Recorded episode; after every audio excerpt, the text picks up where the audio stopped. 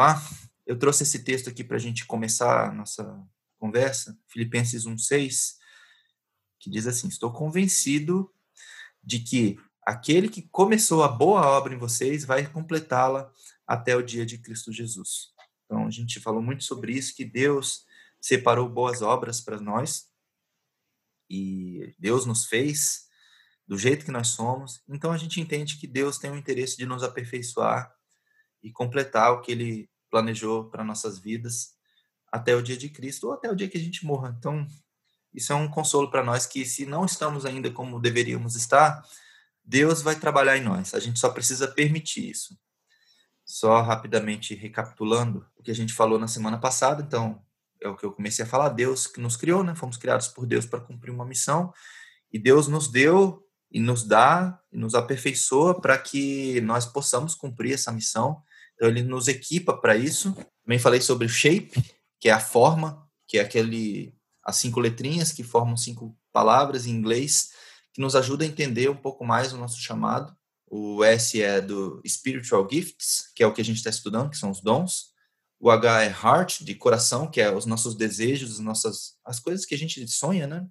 O A é habilidades, as nossas habilidades, o que Deus nos deu de habilidade. O P é a nossa personalidade. E o E é nossas experiências, como a gente cresceu, as nossas experiências de vida e tudo mais. Falamos que dons na Bíblia é carisma ou carisma, e a gente viu em dois trechos específicos da Bíblia, a gente viu várias vezes essa palavra, então em 1 Coríntios 12, a gente vê sobre, muito sobre os dons de manifestação, que é cura, visão, visão não, é o dom de conhecimento, né, a palavra de conhecimento, a palavra de sabedoria, profecia, o dom de línguas, variedade de línguas, enfim, são os dons de manifestação. Todas as palavras usadas ali é a mesma, é carisma sempre. Também, 1 Coríntios 12 fala sobre ensino, fala sobre liderança. Então, por isso que a gente tem dificuldade de, de, desassociar dons dessas outras coisas que a gente tem tratado, né, de dons redentivos. Porque no próprio capítulo onde Paulo fala do dom de línguas, por exemplo, ele fala do dom de liderança. Ele fala do dom de ensino. Então, difícil a gente desassociar e dizer que uma coisa é espiritual e a outra não é já que ele usa a mesma palavra dentro de, do mesmo contexto. E aí, em Romanos 12, é onde Paulo detalha melhor esses dons motivacionais ou redentivos, como a gente tem chamado, que é o nosso tema principal. A gente viu que tem sete dons redentivos, a gente falou superficialmente sobre todos, fizemos o teste, e eu espero que vocês tenham pensado a respeito do resultado do teste de vocês e tentado entender, sou isso mesmo?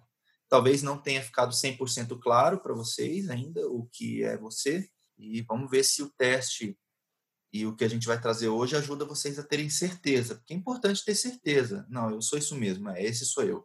Porque a hora que você tem certeza que você é isso, que a gente está entendendo que você é, você trabalha de forma mais harmoniosa com o Espírito Santo para que ele possa moldar você para esse chamado que você tem.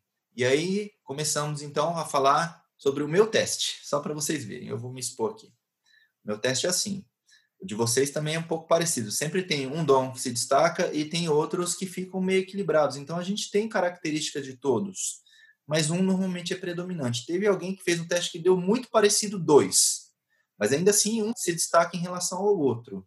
E o, o que eu encorajo vocês a fazerem é depois que a gente acabar de trabalhar esse tema aqui, refaçam o teste para ver se ele vai dar parecido. Tenta esquecer como você respondeu da última vez, responde novamente, tentando ser o mais sincero possível, tenta esquecer tudo, toda a influência que a gente tem um dos outros, né? E tenta fazer o teste de novo para ver se ele dá o mesmo resultado. É capaz que dê. No meu caso, a primeira vez que eu fiz o teste foi muito semelhante. Tá? Então, esse é o primeiro teste. O meu principal é o de mestre. Não à toa a gente está aqui, né? Tentando ensinar alguma uhum. coisa para vocês. E, mas tem um pouco de, de característica de todos. E o que eu tenho menos é isso aqui. E eu, eu entendo que é assim mesmo. A gente vai falar sobre misericordioso e eu consigo ver que eu não tenho muito disso mesmo. Os outros eu consigo me enxergar bem também nos outros. Mas o misericordioso eu realmente tenho um gap aí. O segundo teste é aquele que tem mais perguntas também, mesmo resultado. E, novamente, o misericordioso é o menor. Então, para mim, fez muito sentido. Que realmente eu vejo menos disso aqui em mim. E vejo mais disso em mim vejo isso em mim, liderança, eu vejo, eu vejo o profeta muito forte também em mim. Então, o, o teste para mim ele é bem, ele para mim ele fez bastante sentido. Desde a primeira vez que eu fiz, eu já falei, é isso mesmo, não tem para onde fugir. Como eu falei, eu percebo as outras coisas em mim, menos esse aqui, esse aqui eu percebo bem menos. Sempre tem alguma coisa, mas menos. Então vamos lá. Os testes de vocês apontaram basicamente dois dons como sendo os mais relevantes: o misericordioso e o encorajador. A gente vai falar sobre esses dois, eu vou trazer bastante coisa sobre esses dois. Tem muito mais do que eu vou trazer, obviamente.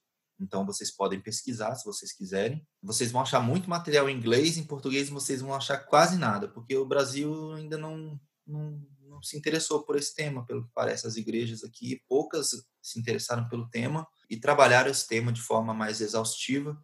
Mas nos Estados Unidos, como elas estão na nossa frente, né, eles começaram antes, todo contexto evangélico né, começou muito antes lá, né, eles são um país protestante por natureza, então eles estão na nossa frente nisso. Então, em inglês você acha muita coisa, em português você acha bem pouca. Graças a Deus, alguém fala inglês. A gente pode.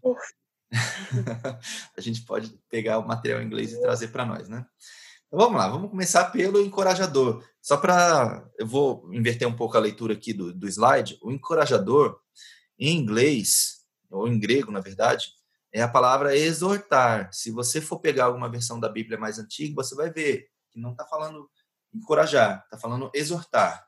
Depois eu volto nisso para explicar direitinho a palavra grega e tudo mais. O mestre né, quer explicar o grego, o, o hebraico, aquela coisa toda detalhada. Mas, enfim, porque faz sentido. Eu vou explicar o grego porque faz sentido, tá? Então, tem um texto aqui, lá em 2 Coríntios 10, 15 e 16, diz assim: Da mesma forma, não vamos além dos nossos limites, gloriando-nos no trabalho que outros fizeram. Isso é Paulo falando. E Paulo era encorajador, tá bom? Nossa esperança, aqui é onde está o encorajador, é que à medida que for crescendo a fé de vocês, a fé que vocês têm, nossa atuação entre vocês aumente ainda mais. Ou seja, ele queria que a influência dele aumentasse ainda mais. Mas para quê? Para que possamos pregar o evangelho nas regiões que estão além de vocês, sem nos vangloriarmos do trabalho já realizado em território de outro. Então, o que Paulo queria? Paulo queria que o evangelho fosse divulgado amplamente. E isso é uma grande característica do encorajador, porque se você pegar a história de Paulo, lá no livro de Atos, começa em Atos 8, 9, é onde ele é tem a visão de Jesus e tudo mais, e depois ele começa a se preparar para pregar e para evangelizar e tudo mais. É que no livro de Atos, só um detalhe para vocês também, do, coisa do mestre, né? Vocês vão começar a ver muito mim agora, vocês vão perceber mais. O livro de Atos, ele não foi escrito por Paulo, ele foi escrito por Lucas, tá? E Lucas, ele narra desde a ascensão de Jesus até o começo da igreja, e em algum momento ele narra a história de Paulo. E Paulo, depois que ele é convertido, depois que ele tem a experiência dele, ele não começa imediatamente a ensinar. Depois, em uma das cartas dele, ele vai falar que ele ficou três anos no deserto, estudando, lendo, orando, tendo experiências com Deus. E Paulo recebeu muito de Deus nesses três anos. Depois desses três anos é que ele começou, de fato, a exercer o ministério dele. No livro de Atos, esse, lapso temporal não aparece. Aparece Paulo num dia se convertendo, no outro dia ele pregando. Mas não foi assim que aconteceu. Se vocês lerem o Novo Testamento todo, vocês vão ver Paulo falando isso. Eu não me lembro exatamente onde está, mas vocês vão ver Paulo falando que ele ficou um tempo se preparando. E foi nesse tempo que ele ficou se preparando que ele recebeu, por exemplo, 1 Coríntios 11, que ele fala sobre a ceia. Ele fala: Eu vou ensinar para vocês o que eu recebi do Senhor. Mas peraí, como é que você recebeu do Senhor? Você não, você não era apóstolo, você não estava junto com Jesus. Em algum momento ele recebeu a instrução e foi do Senhor. Em que momento que foi? A maioria dos estudiosos acredita foi nesse tempo, nesses três anos.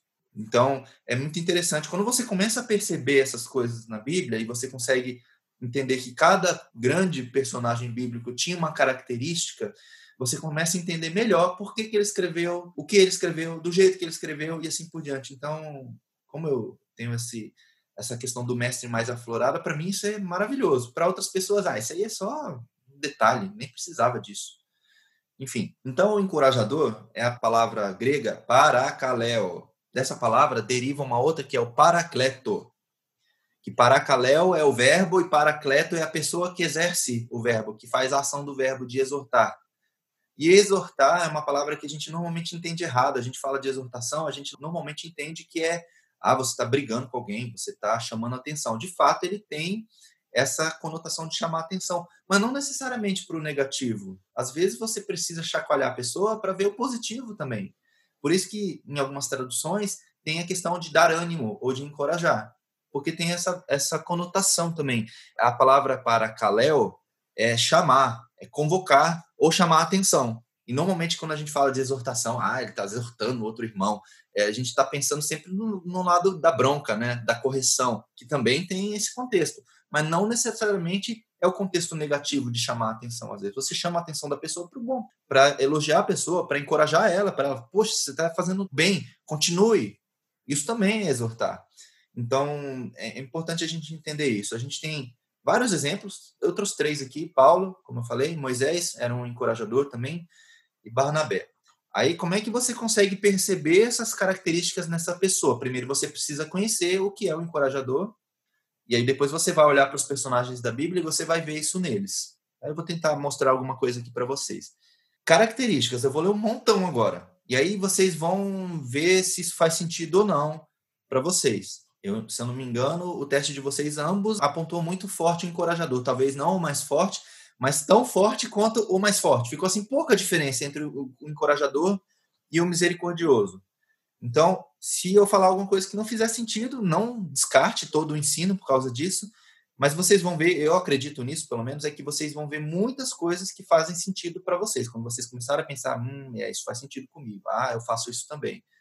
Vamos lá, características. A gente leu algumas na semana passada, agora eu vou ler um montão. Ah, antes disso, sempre para cada perfil motivacional ou redentivo, para cada dom, a gente tem sempre a pessoa que consegue exercer isso com maturidade e as pessoas que não, que usam inclusive para o mal. Então, o encorajador maduro, ele é a pessoa que mobiliza, influencia e inspira as pessoas a alcançarem seu potencial máximo em Deus, que foi o que Paulo fez, o que Moisés fez, e aí tem Barnabé e tem outros exemplos também.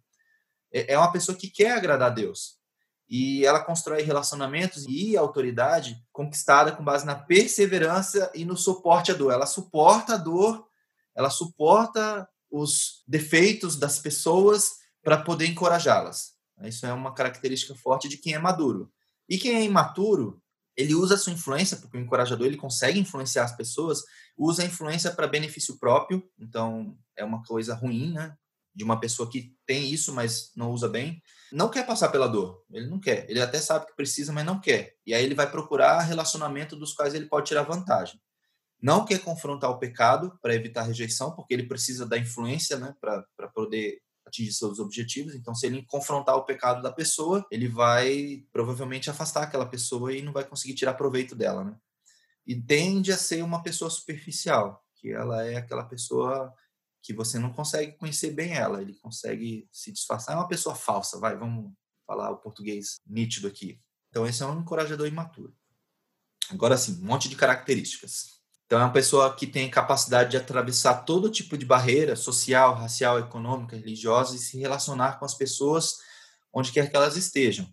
Então, você está, por exemplo, num hospital. Você já consegue conversar com as pessoas independente de quem elas sejam. Não pode ser rico, pobre, judeu, cristão, ateu, você não está nem aí. Você vai lá e se relaciona com elas. As barreiras sociais que a gente normalmente tem e que para algumas pessoas é difícil de vencer, para o encorajador é muito tranquilo. Intensamente orientado pelas pessoas, então ele valoriza muito os relacionamentos e é uma pessoa muito sociável. Então qualquer pessoa consegue se relacionar bem com o encorajador tem a capacidade de compartilhar sua fé facilmente e em situações difíceis. Então, aquela pessoa que vê uma situação difícil, ele compartilha a fé dele usando aquela situação difícil como um, uma ponte, inclusive. Tem gente que vê, por exemplo, vou dar um exemplo drástico aqui, tá? Morreu alguém. O encorajador ele vai tentar mostrar para quem está passando pelo problema de que isso tem algo bom nessa história. É uma característica dele. Ele vai tentar fazer isso e normalmente consegue olha, veja bem, veja o lado positivo disso, isso aqui vai te aproximar de Deus, ou isso aqui, sei lá, livramento. Não sei, é a pessoa que vê esse lado cheio do copo, no, normalmente no sentido de compartilhar a fé. Não quer dizer que a pessoa é evangelista, mas ela consegue pegar da situação ruim e usar isso para tentar compartilhar a fé.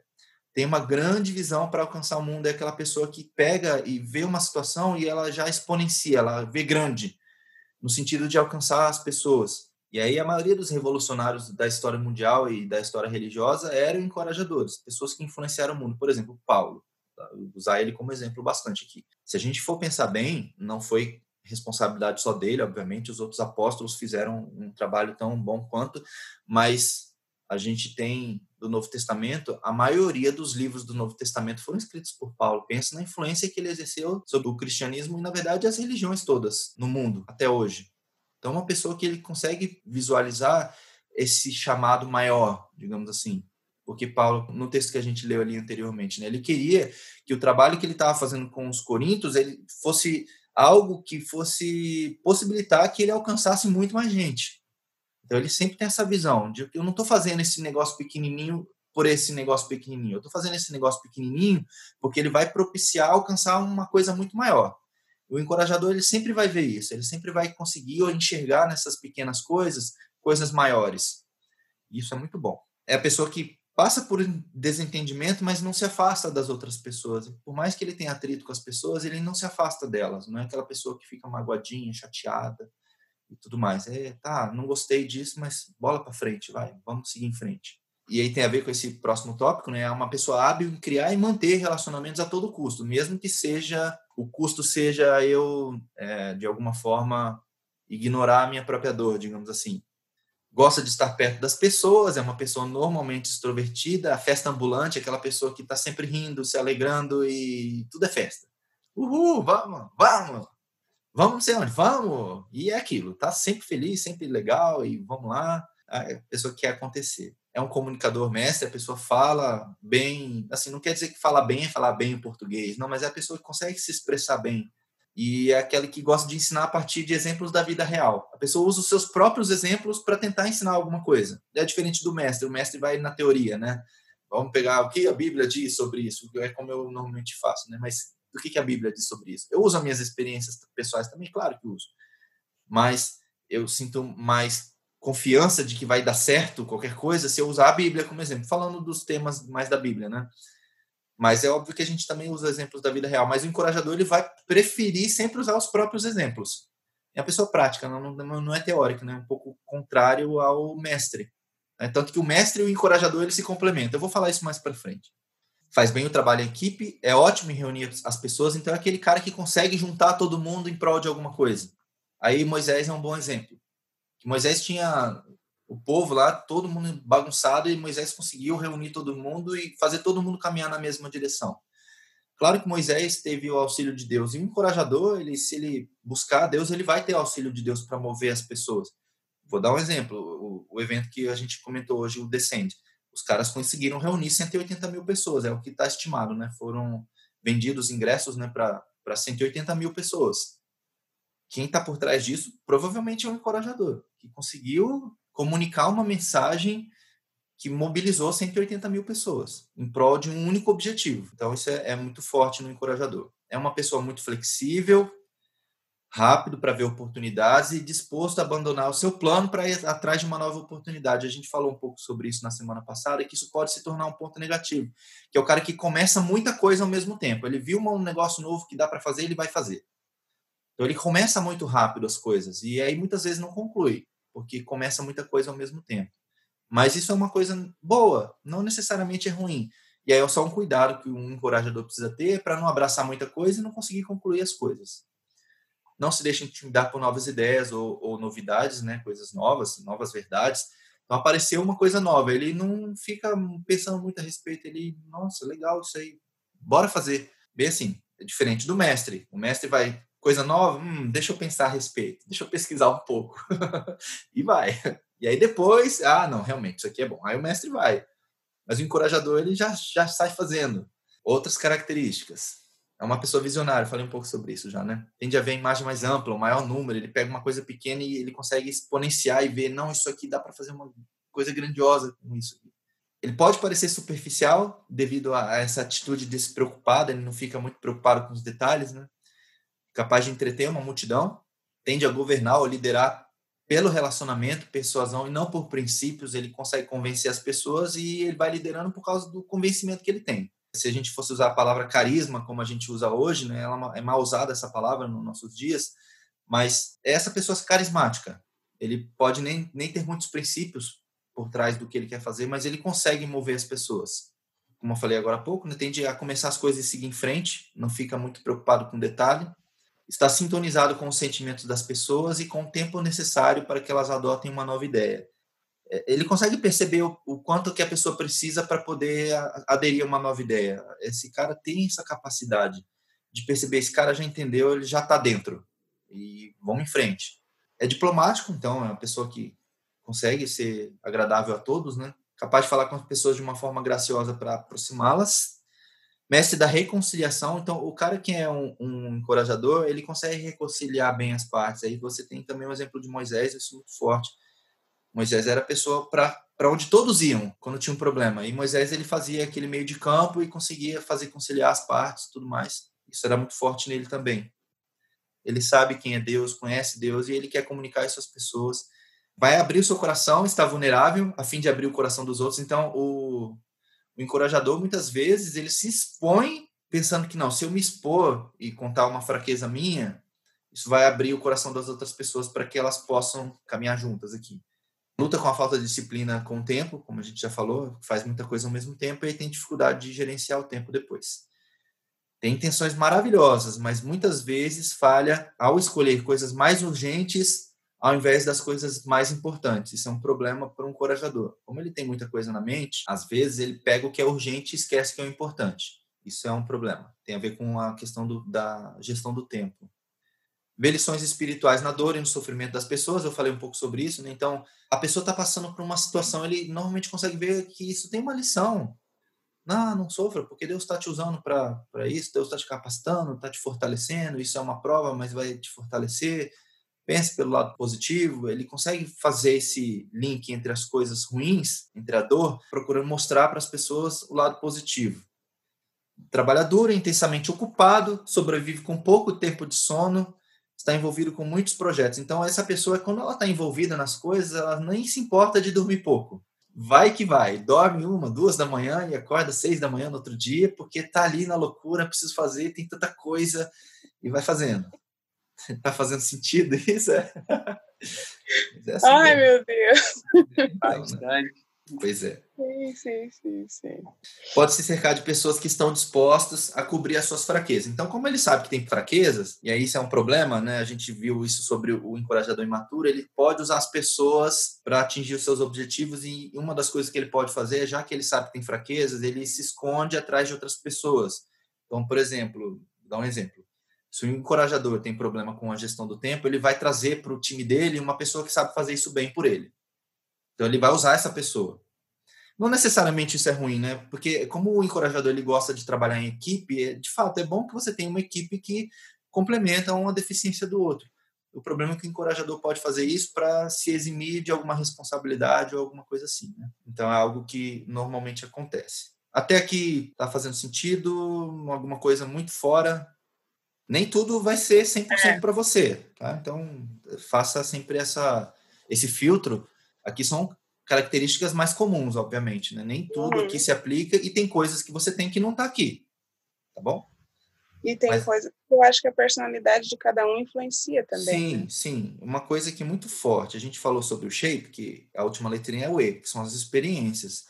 Então, a forma como você foi criado pode ter influenciado você, independente. Vamos imaginar, tá? Eu li aqui, vou, não sei quantas características, mas vamos imaginar que eu li umas 20 aqui. E dessas 20, sei lá, 12 bateram, oito não. É, não quer dizer que essas oito não, não, não façam sentido para outra pessoa, mas pode uhum. ser que você não tenha essas outras oito características porque as suas experiências, a forma como você foi criado, onde você trabalha, as pessoas com quem você se relaciona, acabou moldando um pouco a sua personalidade, a sua forma de ver o mundo para você ver diferente. Isso é normal. Uhum. Mas, assim, o que não pode, pelo menos na minha visão, é: eu fiz o teste, deu que eu sou encorajador. E nada disso daqui faz sentido para mim. Aí tem alguma coisa errada. Ou o teste está errado, ou tudo isso aqui está errado. Ou você é uma pessoa estranha. Não sei. ou você é uma pessoa estranha. Mas, normalmente, pelo menos até onde a gente conhece e estuda sobre o tema, a maioria das pessoas se identifica quando ela vê o seu próprio perfil. Eu só, só fico preocupado assim, puxa, não fez nenhum sentido para mim. Aí eu ficaria preocupado. Não, mas fez sentido boa parte, algumas coisas não, aí tudo bem, isso é normal. Aí algumas coisas que a gente consegue ver na Bíblia. Eu vou usar Paulo aqui como exemplo. Então, uma característica que a gente viu, uma coisa que é comum no, no encorajador, ele é motivado a ver o crescimento espiritual do, dos outros e, e, se envolve emocionalmente. Aí Paulo, lá em Colossenses 1, 28, ele diz assim, nós o proclamamos, proclamamos Cristo, né? Advertindo essa palavra aqui ela tem a conotação da exortação, e ensinando a cada um com toda sabedoria, a fim de que apresentemos todo homem perfeito em Cristo. Então, Então, o que Paulo queria era ver que todo mundo crescesse e se tornasse perfeito em Cristo. Essa é uma característica do encorajador. Ele quer ver as pessoas crescendo espiritualmente. Outra coisa, consegue discernir a maturidade espiritual dos outros. E aí, Paulo, lá em 1 Coríntios 3, 1, diz assim: Irmãos, não lhes pude falar como a espirituais, mas como a carnais, como a crianças em Cristo. Então, o encorajador ele consegue ter essa sensibilidade se a pessoa está madura ou não. Lembra que a gente falou do timing da pessoa? Se ele está pronto para seguir em frente ou não, o, o encorajador consegue perceber isso. E aí ele vai tentar interagir com a pessoa de forma que ela entenda. A questão dos exemplos, né? Que ele usa exemplos pessoais muitas vezes para poder encorajar e, enfim, ensinar. Lá em 2 Coríntios 9, 2, está escrito assim: Reconheço a sua disposição em ajudar e já mostrei aos macedônios o orgulho que tenho de vocês. Então, isso é algo pessoal. Dizendo-lhes que desde o ano passado vocês da Acaia estavam prontos a contribuir a dedicação de vocês motivou a muitos. Então, ele aqui ele usa o exemplo dele e exemplo dos outros também, né? Que aqui é exemplo do pessoal lá da Acaia. Para encorajar as pessoas. Então ele vai dar exemplos de vida, exemplos práticos, coisas reais. O, mestre ele vai mais na teoria, ele vai usar a escritura. Lá diz assim, assado, que é assim, assado, e ele vai entender que isso também vai ajudar a pessoa. Mas o, o encorajador ele vai no exemplo prático, no exemplo de vida. E aí que o exemplo pessoal mesmo, né? 1 Timóteo 1,15, ele diz assim: Esta afirmação é fiel e digna de toda aceitação. Cristo Jesus veio ao mundo para salvar os pecadores, dos quais eu sou o pior. Então ele se entende como o pior pecador e ele se expõe. Lembra que a gente falou que o encorajador ele pode expor uma falha pessoal, uma questão pessoal para tentar abrir os outros? Ele se torna vulnerável para conseguir uma abertura para trazer os outros para a causa, digamos assim. Então isso é muito forte no encorajador e Paulo aqui ele demonstra isso nesse texto. E aí tem Moisés, se vocês lerem a história de Moisés, vocês agora conhecendo um pouco mais o encorajador, talvez vocês consigam perceber esses traços. Lembre que as pessoas não são só uma coisa. Moisés, ele teve toda a questão legalista, porque ele foi o legislador, digamos assim, ele recebeu de Deus toda a lei. Então, tem uma questão do ensino, tem a questão da misericórdia, porque muitas vezes Moisés, ele, ele se colocou no lugar do povo, diante de Deus, é, pedindo perdão. Então, tem vários traços dentro de cada pessoa e dentro de nós também, de vários dos dons, mas um é, é mais forte. E a gente enxerga mais, por exemplo, em Moisés, mais o encorajador do que o mestre, por exemplo, ou do que o profeta. Moisés também foi profeta. Mas a gente enxerga muito mais a questão do encorajador. Então isso é importante para vocês entenderem que nós não somos uma coisa só. Temos um, uma mais aflorada, uma característica mais aflorada, mas também vamos ter as outras.